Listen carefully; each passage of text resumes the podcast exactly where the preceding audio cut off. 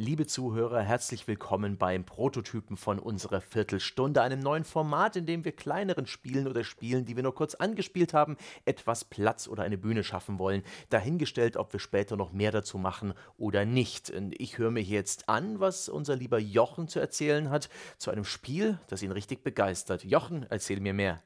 Ja, der Jochen hat gespielt das neue Nier Automata oder Automata. Ich bin mir nicht ganz sicher, was da die korrekte Aussprache ist. Das ist ein Action-Rollenspiel von Platinum Games kommt aus Japan. Es ist also ein japanisches Action-Rollenspiel und ich habe mich seit langer Zeit nicht mehr so sehr in ein Spiel verliebt wie in dieses. Ich habe das am Wochenende zwischen 12 und 15 Stunden, den kompletten Sonntag damit zugebracht. Werde jetzt leider in den nächsten Tagen und Wochen nicht mehr dazu kommen, weil ich auch noch Mass Effect Andromeda auf der Uhr habe. Finde das Spiel aber so interessant und relevant, dass ich mir gedacht habe, darüber machen wir jetzt den ersten Prototypen von unserer Viertelstunde. Es ist nämlich fantastisch wenn man sich einen Trailer anschaut oder Screenshots, dann wirkt das erstmal ein bisschen, ja, erstaunlich, dass dieses Spiel so gut ist, denn auf den ersten Blick wirkt es ein bisschen farbarm und ein bisschen verwirrend. Es ist ein ich überlege, wie ich es am geschicktesten sage. Eigentlich, wenn ich ganz ehrlich sein soll, dann ist es eine großartige Scheiße. Und zwar im wirklich positiven Sinne und im eher verrückten, überspitzten Sinne. Denn Nier ist so ein Spiel, bei dem es einem wirklich ein bisschen schwerfällt, die Faszination in Worte zu kleiden, selbst wenn man jetzt vielleicht sogar wie wir das Geld, sein Geld damit verdient, die richtigen Worte für irgendwas zu finden. Denn Nier ist schrullig, Nier ist an manchen Stellen abgedreht, Nier hält sich selten an Konventionen und mir ist aus genau diesen Gründen die Sorte Spiel, wenn ich jetzt Hörer wäre und mir selber dabei zuhören würde, wie ich über das Spiel rede, würde ich nachher wahrscheinlich da sitzen und mir denken, das klingt ja alles irgendwie ganz interessant, aber echt keine Ahnung, ob ich dafür 50 Euro ausgeben soll. Und so, genau so ging es mir. Ich habe die Tests gelesen, das hat überall oder an den meisten Stellen hohe 80er, manchmal sogar 90er eingeheimst. Ich habe das erste Spiel, das erste Nier nie gespielt, aber das klang so interessant, weil es eben so viele schrullige Ideen hat, weil es zum Beispiel, ich habe es vorhin ein Action-Rollenspiel genannt, aber es hat auch noch sehr viele Elemente eines Bullet-Hell-Shooters, also eines so, so eines Top-Down-Shooters, der dann wirklich funktioniert wie früher so ein Top-Down-Arcade-Automat. Und solche Elemente kombiniert es miteinander auf eine so einzigartige und wirklich faszinierende Art und Weise, dass ich sowas von gewillt bin, diesem Spiel auch seine durchaus vorhandenen Mängel, seine B-Movie-Elemente, sein manchmal nicht ganz perfektes Writing zu verzeihen, weil es im Gegensatz zu so einem Mass Effect Andromeda, zumindest soweit wie ich das das jetzt bislang gespielt habe, so einen eigenen Charme hat, so einen Charakter hat, so wirklich eine Seele besitzt. Und das ist heute selten geworden im Spielebereich und deswegen, ja, bin ich ein bisschen verliebt. Ist es dieses Unverbrauchte, das Frische, das Überraschende, das dich hier so jubeln lässt? Oder steckt da auch ein, ein Gameplay-Fundament dahinter, das für dich wirklich Spaß macht und dich da am Ball hält? Es steckt definitiv auch ein Gameplay-Fundament dahinter. Also Nier Automata, wenn wir jetzt die Bullet Hell Passagen einfach uns mal ganz kurz wegdenken, ist ein relativ klassisches Action-Rollenspiel. Es wird vielfach auch einfach als Action-Spiel dargestellt und klassifiziert. Ich finde, Action-Rollenspiel passt besser, weil es sehr prominente Rollenspielelemente hat. Das Kampfsystem ist so ein bisschen eins. Ich habe mir an einer Stelle gedacht, hoch, das ist ja so, als hätten die sich gesagt, jetzt machen wir mal Jochens Lieblings-Action-Rollenspiel-Kampfsystem. Es kommt nämlich mit drei Buttons aus. Du hast einen Button für die schwere Attacke, du hast einen Button für die leichte Attacke und du hast einen Button zum Ausweichen. Es hat jetzt auch nicht sonderlich viele Elemente, so wie jetzt so ein God of War zum Beispiel mit sehr vielen Kombos. Es ist relativ reduziertes Kampfsystem. Man kommt auf dem normalen Schwierigkeitsgrad gut damit klar, wenn man einfach nur seine leichten und schweren Attacken vernünftig timet und zum rechtzeitigen Zeitpunkt ausweicht. Das Ganze wird aus der Third-Person-Ansicht gespielt, die ja in vielen Spielen so das kleine Problem hat mit der Kamera. Die Kamera ist frei drehbar, aber in vielen Spielen, zuletzt zum Beispiel in Final Fantasy XV, führte das immer mal wieder in solchen Action-Kampfsystemen dazu, dass man den Überblick verliert. Und das passiert bei Nier fast nie. ich würde nicht sagen, es passiert nie, aber es passiert fast nie. Und es entwickelt einen so wunderbar organischen Flow, der auch nach 15 Stunden, auch wenn es nicht sonderlich komplex und tief ist, immer noch dafür sorgt, dass mir jeder einzelne Kampf Spaß macht, weil sie es auch schaffen, diese richtige Balance zu finden gegen neue Gegner, gegen schwierige Gegner habe ich den Eindruck, okay, ich muss jetzt hier tatsächlich ein bisschen taktisch vorgehen. Ich kann nicht einfach blind draufhauen. Ich muss mein Ausweichen vernünftig timen. Das funktioniert sehr gut. Und gegen Luschi-Gegner, die sind halt auch wirklich in drei Sekunden mit 5x drücken abgehandelt. Und es sieht trotzdem noch cool aus, weil die Inszenierung auch wirklich schön ist. Du hast vorhin kurz angesprochen, dieses auf dem ersten Blick wirkt es ja so ein bisschen farbarm und so weiter. Das ist ein stilistisches Mittel. Wenn man sich jetzt Screenshots anguckt, nein, Nier Automata ist nicht das schönste Spiel auf der Welt aber der Stil funktioniert und in den Kämpfen, das ist wirklich nett dargestellt. Also ich kämpfe einfach gerne in dem Spiel. Das ist schön zu hören. Ich habe am Anfang ein bisschen Angst gehabt, dass du dem Spiel praktisch ein leichtes oder ein simples Kampfsystem attestierst, denn ich als großer Fan der Platinum Games Spiele, ich, ich, ich habe ein dringendes Bedürfnis nach einem Kampfsystem, wo ich Skill brauche wo ich ein, ein System meistern muss und das auch wirklich verstanden haben muss, um gut zu spielen. Ich hoffe, das ist auch hier noch der Fall. Also zumindest auf dem normalen Schwierigkeitsgrad ist es, und zumindest zu dem Zeitpunkt bis dahin, wo ich jetzt gespielt habe, ist es nicht wirklich riesig tief oder auf einem Level, wo ich jetzt den Eindruck hatte, ich muss da jetzt wirklich sehr genau vorgehen oder wenn ich jetzt einen Fehler mache, werde ich sofort aus den Latschen gehauen. Es ist sehr gut spielbar für jemanden wie mich, der vorher noch kein Platinum Games Spiel tatsächlich gespielt hat. Okay, aber immerhin, es scheint dir offensichtlich Spaß zu machen und wenn du nach 15 Stunden immer noch dieses vermeintlich relativ simple Kampfsystem genießt, dann ist das doch eigentlich ganz gut. Lass uns nochmal kurz über Szenario und Story sprechen und hier umreiße ich kurz, worum es in dem Spiel geht. Aliens haben die Erde angegriffen und dort Roboterwesen geschaffen, die die Menschheit nahezu ausgerottet haben. Diese hat sich auf den Mond zurückgezogen und sendet von dort aus Androiden, um die Roboter zu bekämpfen und diese Aliens und äh, zwei dieser Androiden, 9S und 2B, deren Abenteuer erleben erleben wir im Verlauf des Spiels. Das ist der Ausgangspunkt dieses Szenarios und ich weiß nicht viel darüber, was in den folgenden Stunden passiert. Was entwickeln denn die Designer aus diesem Szenario? Ist es für dich befriedigend und hast du so gewisse Erwartungen an die nächsten Spielstunden? Erwartungen definitiv. Also was mir aus dem vermeintlich simplen Szenario und dem etwas kitschigen Szenario macht. Also zuallererst hat mich das so ein bisschen erinnert an so trashige Science-Fiction-Filme aus den 50ern. Die Aliens haben die Erde angegriffen, haben sie übernommen und mit großen Maschinenwesen und die Menschheit wohnt jetzt auf dem Mond und führt von dort ihre Resistance an.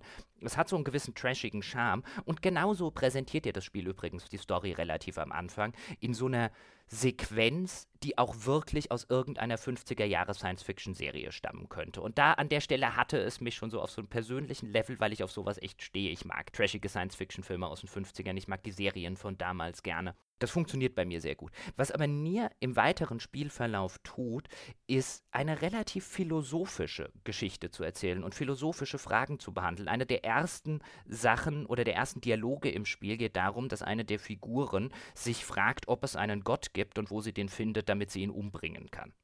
Und an der Stelle, wo ich jetzt bin, kann ich noch nicht wirklich beurteilen, ob es zu einer zu einem befriedigenden Abschluss all diese durchaus existenzialistischen Themen, die da eine Rolle spielen, tatsächlich kommt.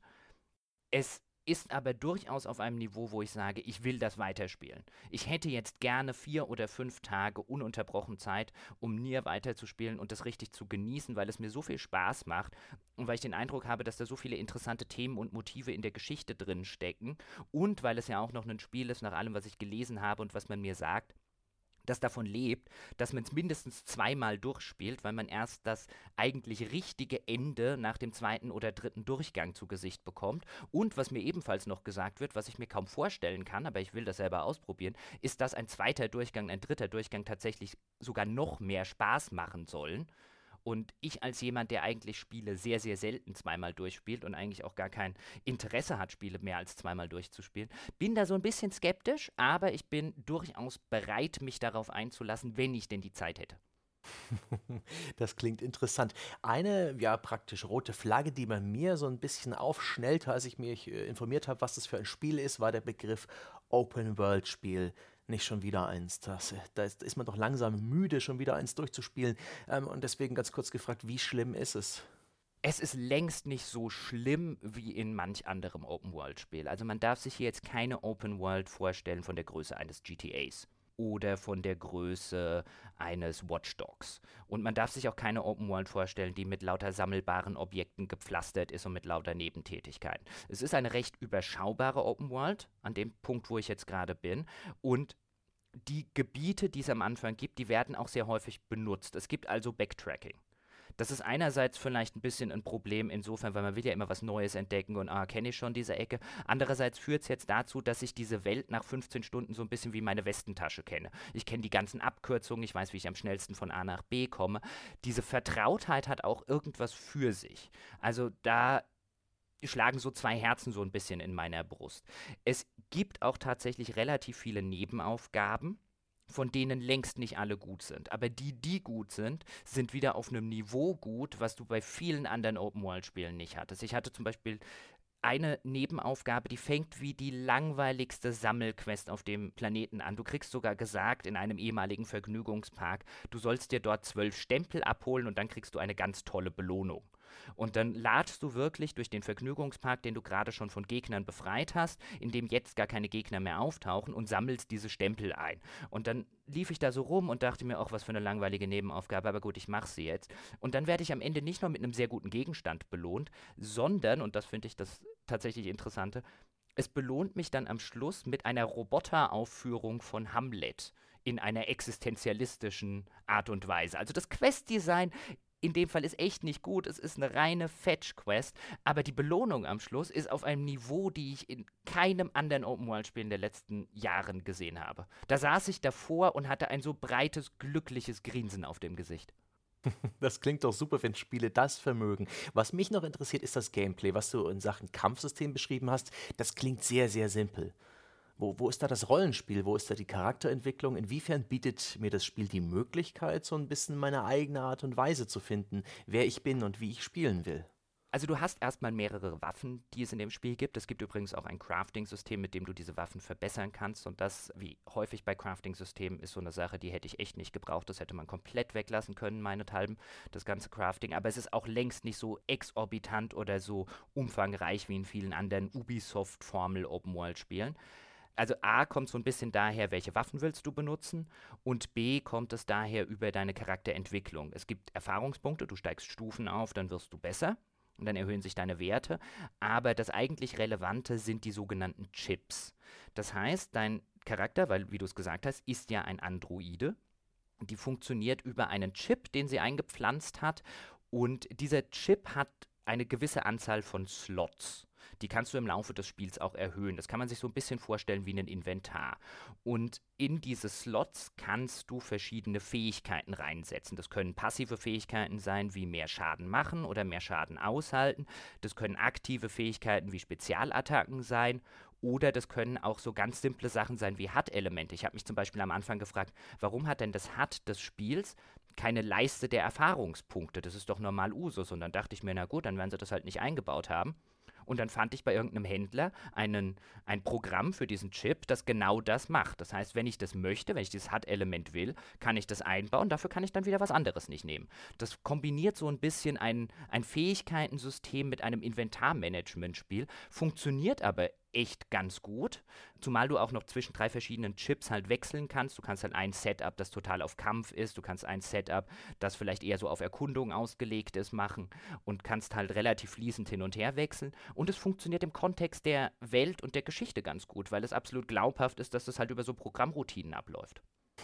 Das ist eine witzige Idee und ich sehe gerade an der Uhr ungefähr eine Minute haben wir noch bis zur vollen Viertelstunde, deswegen verkneife ich mir jetzt weitere Detailfragen und überlasse dir nochmal das Podium. Ähm, was ist jetzt dein Eindruck nach circa 15 Stunden des Spiels? Was hast du vor? Was ist dein abschließender Gedanke?